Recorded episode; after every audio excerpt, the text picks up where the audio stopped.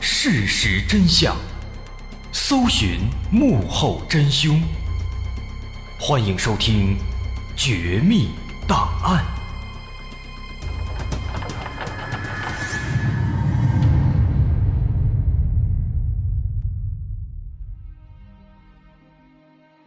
还原事实，探索真相。欢迎继续关注《绝密档案》，我是大碗。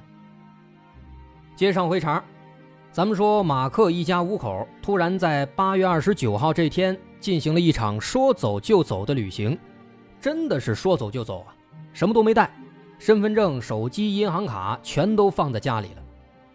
更加奇怪的是呢，警方陆续找到了五口人当中的四口。但这四个人全都迷迷糊糊，要么神志不清，精神出了问题，要么对这场旅行的动机一无所知。现在所有的希望都寄托在这家的男主人马克身上了，但这马克他到底去了哪儿呢？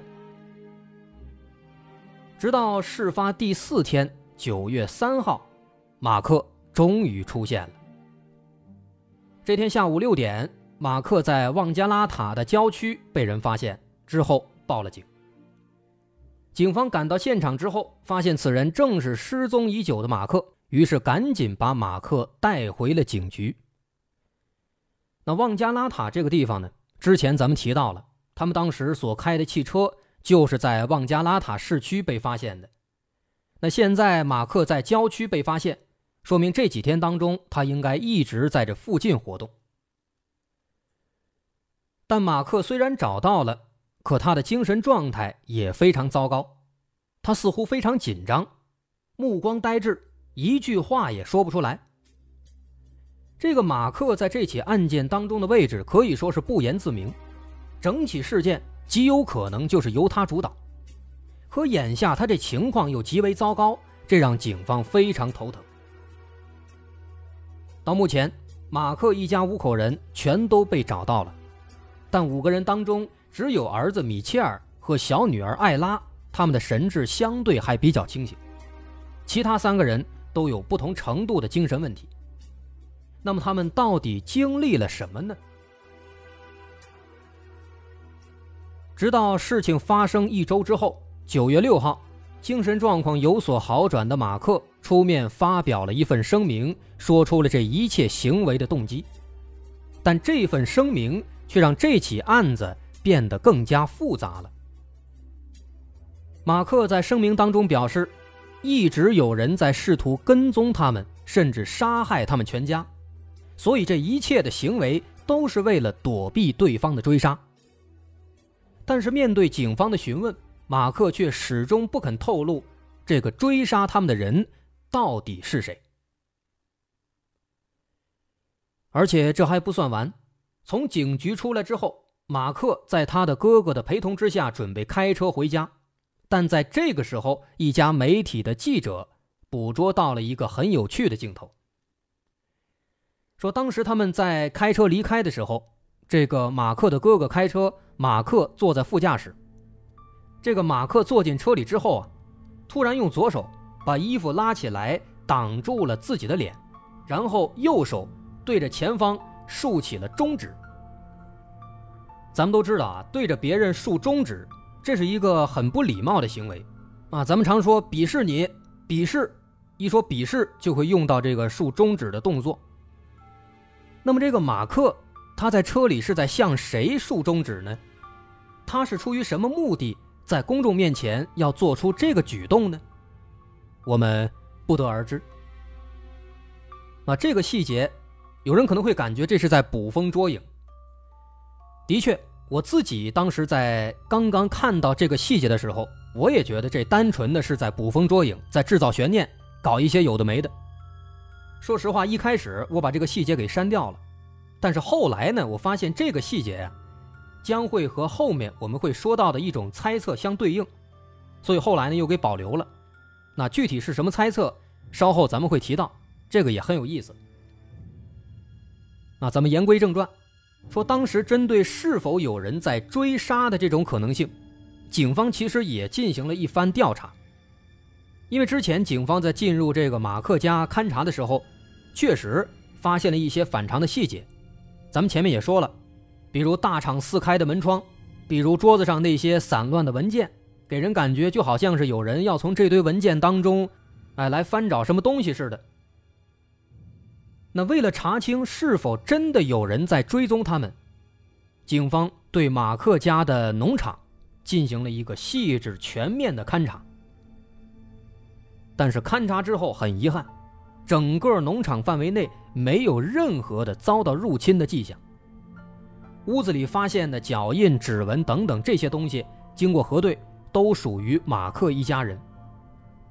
也就是说呢，屋子里那些乱糟糟的迹象，只能是他们自己搞的。只不过现在五个人当中有三个精神不正常，可能他们自己已经想不起来了。除此之外。警方对马克一家人的交际网络也做了调查，结果发现啊，这家人的生活状态就像是世外桃源一样，与世隔绝，几乎和外界没什么交往，最多最多也就是农场的一些这个订单之类的商业来往，会跟外界联系一下。那因此从这个角度来看呢，他们应该也不会有什么仇人。况且前面咱们也介绍了，邻居们对这一家人都非常看好，对他们的评价都是很高的。那么既然如此，有没有可能跟他们的农场的生意有关系呢？比如欠了某些债务一直还不上，或者是有某些竞争对手想搞他们？于是警方又对农场的各项业务做了一个详细的分析梳理，但在一番调研之后啊。还是没有发现任何问题，农场的各项投资都很正常，更没有欠人钱，从资金上也不存在任何问题。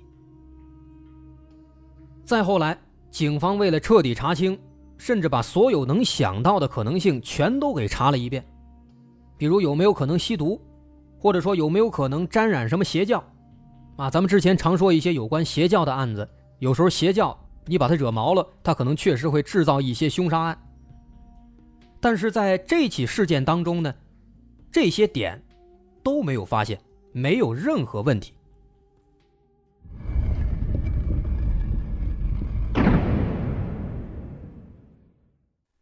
所以这马克一家人的身上到底发生了什么呢？会不会是真的有人在追杀马克一家人呢？警方那边的调查确实没查到什么线索。但如果说我们针对这一家五口的行为仔细揣摩、仔细分析的话，能发现他们这个行为确实还真的像是有人在追杀他们。为什么？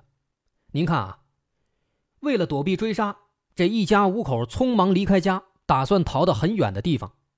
为了防止被追踪手机信号，他们连手机都不敢拿。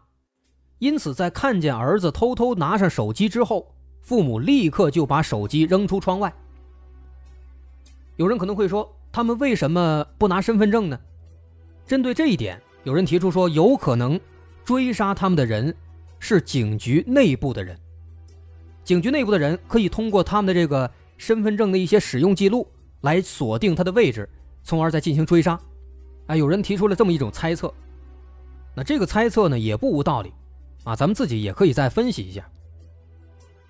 另外，咱们再看，说当时这一家五口，他们在启程之后呢，为了分散这个所谓的杀手的注意力，开始分散逃跑，在不同的地方分别下车，又各自通过自己的办法回到了家里。比如儿子乘坐火车回家，去火车站这种人员密集的地方，会让杀手不敢轻举妄动。再看这个大女儿丽亚娜，她钻进了别人的这个后备箱里。以此引起司机的注意，从而让这个司机报了警。而一旦报了警，有了警方的保护，他自然也就安全了。而马克自己呢，他开车故意尾随小情侣，最后导致小情侣报案，引来警方，为的可能是扰乱杀手的视线。而马克当时在看到警方之后，之所以逃走，没有跟警方走。很可能是因为他要确保他的家人全部都安全。等到马克通过报纸等等媒体得知家人都安全之后，自己再故意被人发现，让警方把自己带到警局，这也成功保证了自己的安全。说白了，这一家人就是在通过各种方式吸引警方或其他吃瓜群众的注意，从而让自己暴露在媒体或警方面前，让自己无形之中得到了保护。因为他们此时被很多人注意着，如果对方在这个时候下手，那么肯定会露出马脚。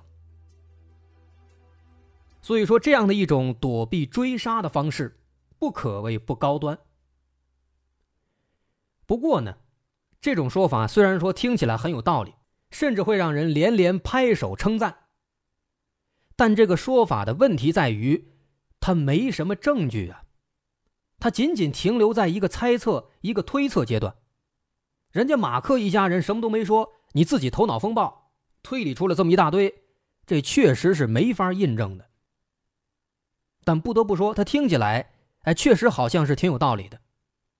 那这也是。目前人们讨论最多的一种可能性，但是也是很无奈，已经没有办法印证了。另外还有一种说法非常非常热门，说这个马克一家人他们有可能得了一种集体性的精神疾病。这种精神疾病，它的学名叫做二联性精神病。这个二联性精神病还有一个非常形象的外号，叫做。两个人共享的疯狂，哎，咱们都说共享单车、共享汽车、共享电话，他这儿共享疯狂。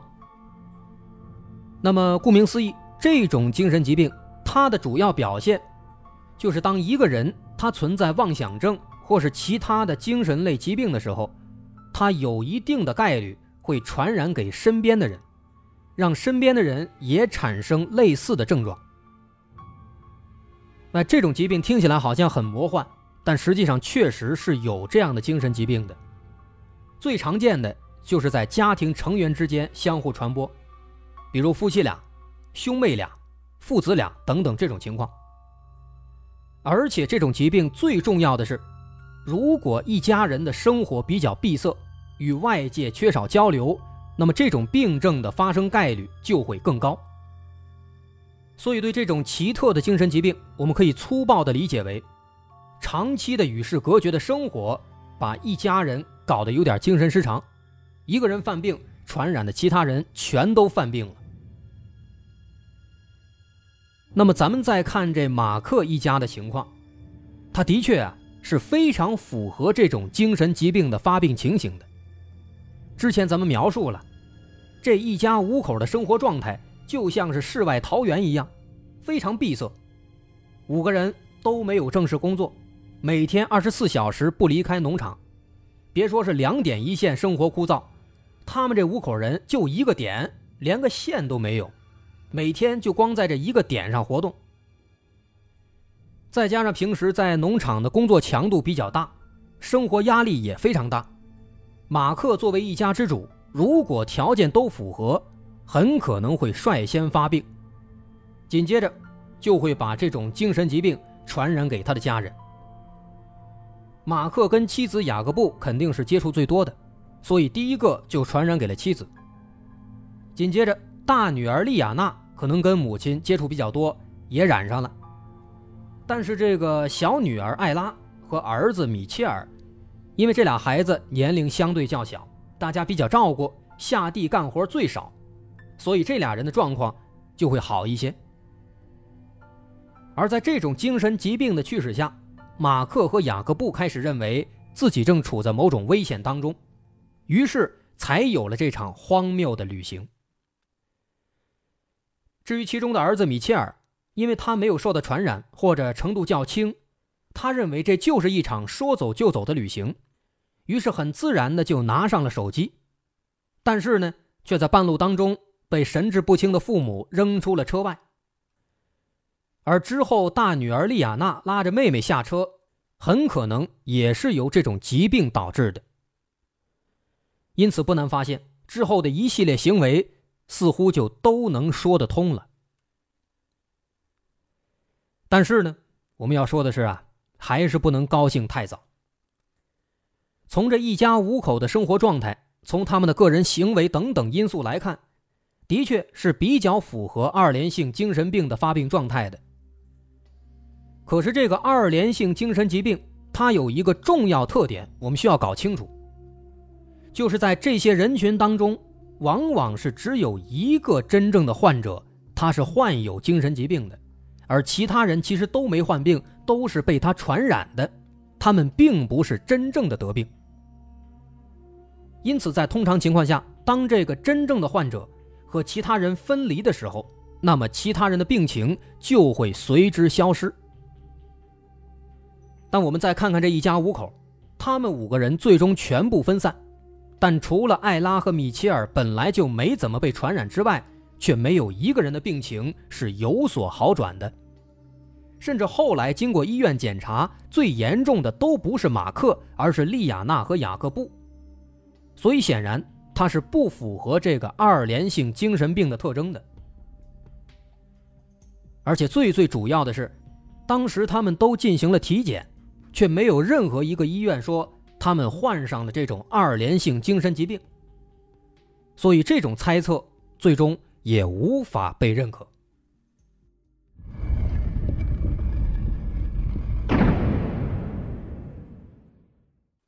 不仅仅是二联性精神病啊，还有很多看起来很靠谱的猜测，比如集体中毒啊，比如这个吸毒什么的。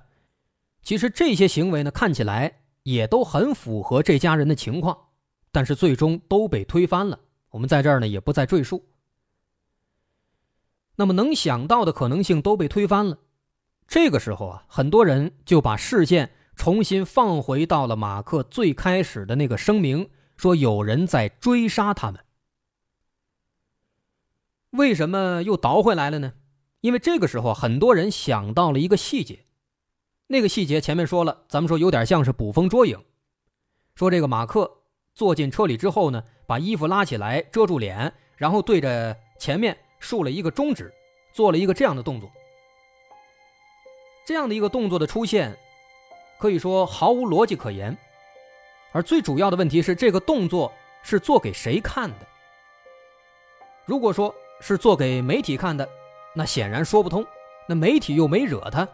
再说了，如果他真的是在逃亡，在摆脱追杀，那媒体反而是他的帮手，是他的保护盾，所以他不可能说拿这么一个鄙视的一个竖中指的动作给媒体看，这是说不通的。那么他为什么会在毫无理由、毫无逻辑的情况下做出一个这样的动作呢？我们猜测有两种可能。第一种可能，马克完全就是脑子抽了，没有任何理由。就是没事坐着玩就是随便一坐，随便一鄙视，他自己都不知道在鄙视谁，这是第一种可能。第二种可能呢，就要跟马克自己提到的有人在追杀他联系在一起了。可能马克竖这个中指，他的目的并不是说竖着玩也不是给媒体看，也不是给警方看，而是为了让媒体捕捉到给那个追杀他的人看。为什么？就像前面分析的，马克通过自导自演这一场旅行，成功的躲避了对方的追杀，保护了自己的家人，而且因为媒体的关注和报道，他们变成了人人皆知的，算是公众人物。如此一来，追杀他们的人就更加的不敢轻举妄动了，马克一家也就彻底的摆脱了这种困境。所以，这种猜测认为，这个竖中指的手势。可以说，是故意的让那个杀手看的，是一种胜利的宣言。啊，这么一想的话，是不是感觉这个竖中指这个手势好像真的没那么捕风捉影，好像真的是有什么寓意的？但其实说实话呀，这个猜测怎么说呢？它就像是一个莫比乌斯环，它没有尽头。什么意思呀？有朋友可能不理解。咱们说啊，在这个刑事诉讼法的证据规则当中，有一个证据规则叫做证据补强规则。说对于言辞证据，如果这个言辞证据它的证明力比较弱，就是说这句话呢，它好像没有什么说服力，不太能够证明这个案子的某个事实，那么这个时候我们可以拿一个其他的证据来加强这个言辞证据的证明力。但是这个其他的证据呢，首先它必须是一个证据，其次它不能是从被证明的这个证据里派生出来的，也不能和被证明的证据是同一个来源。为什么这么规定呢？因为如果他们都是同一个来源的话，那其实它起不到一个补强证明力的作用。啊，咱们说到这儿，可能有朋友还是不理解，不理解正常。咱们举一个最简单的例子，假如说警察把我抓起来了，讯问我，问我说，这个人到底是不是你杀的？我说，哎呀，警察同志啊，人不是我杀的，我对灯发誓，真不是我杀的。好，第一天问完了，然后第二天，警察又问我，老实交代，这个人到底是不是你杀的？我说：“哎呀，警察同志啊，我再对灯发誓，这真的不是我杀的。”好，那这个时候咱们再来看，我在第二天说的这番话能够加强我在第一天说的那番话的真实性吗？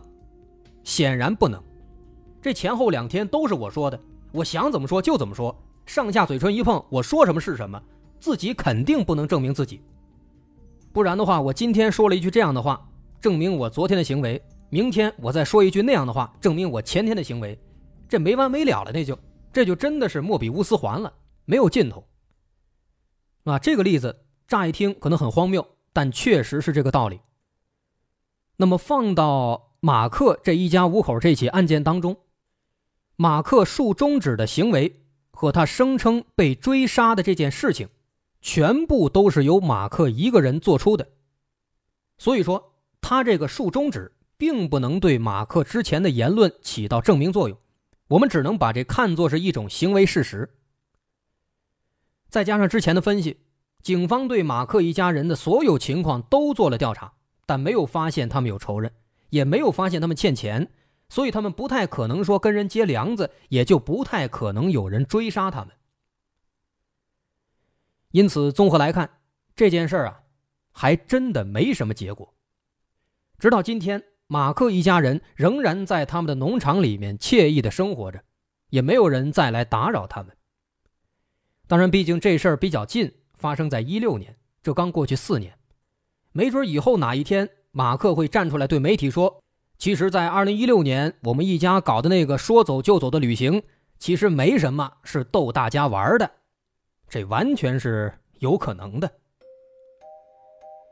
好，这起奇怪的事情啊，咱们就说到这儿。我是大碗，如果您喜欢，欢迎关注我的微信公众号，在微信搜索“大碗说故事”，点击关注即可。好，咱们下回再见。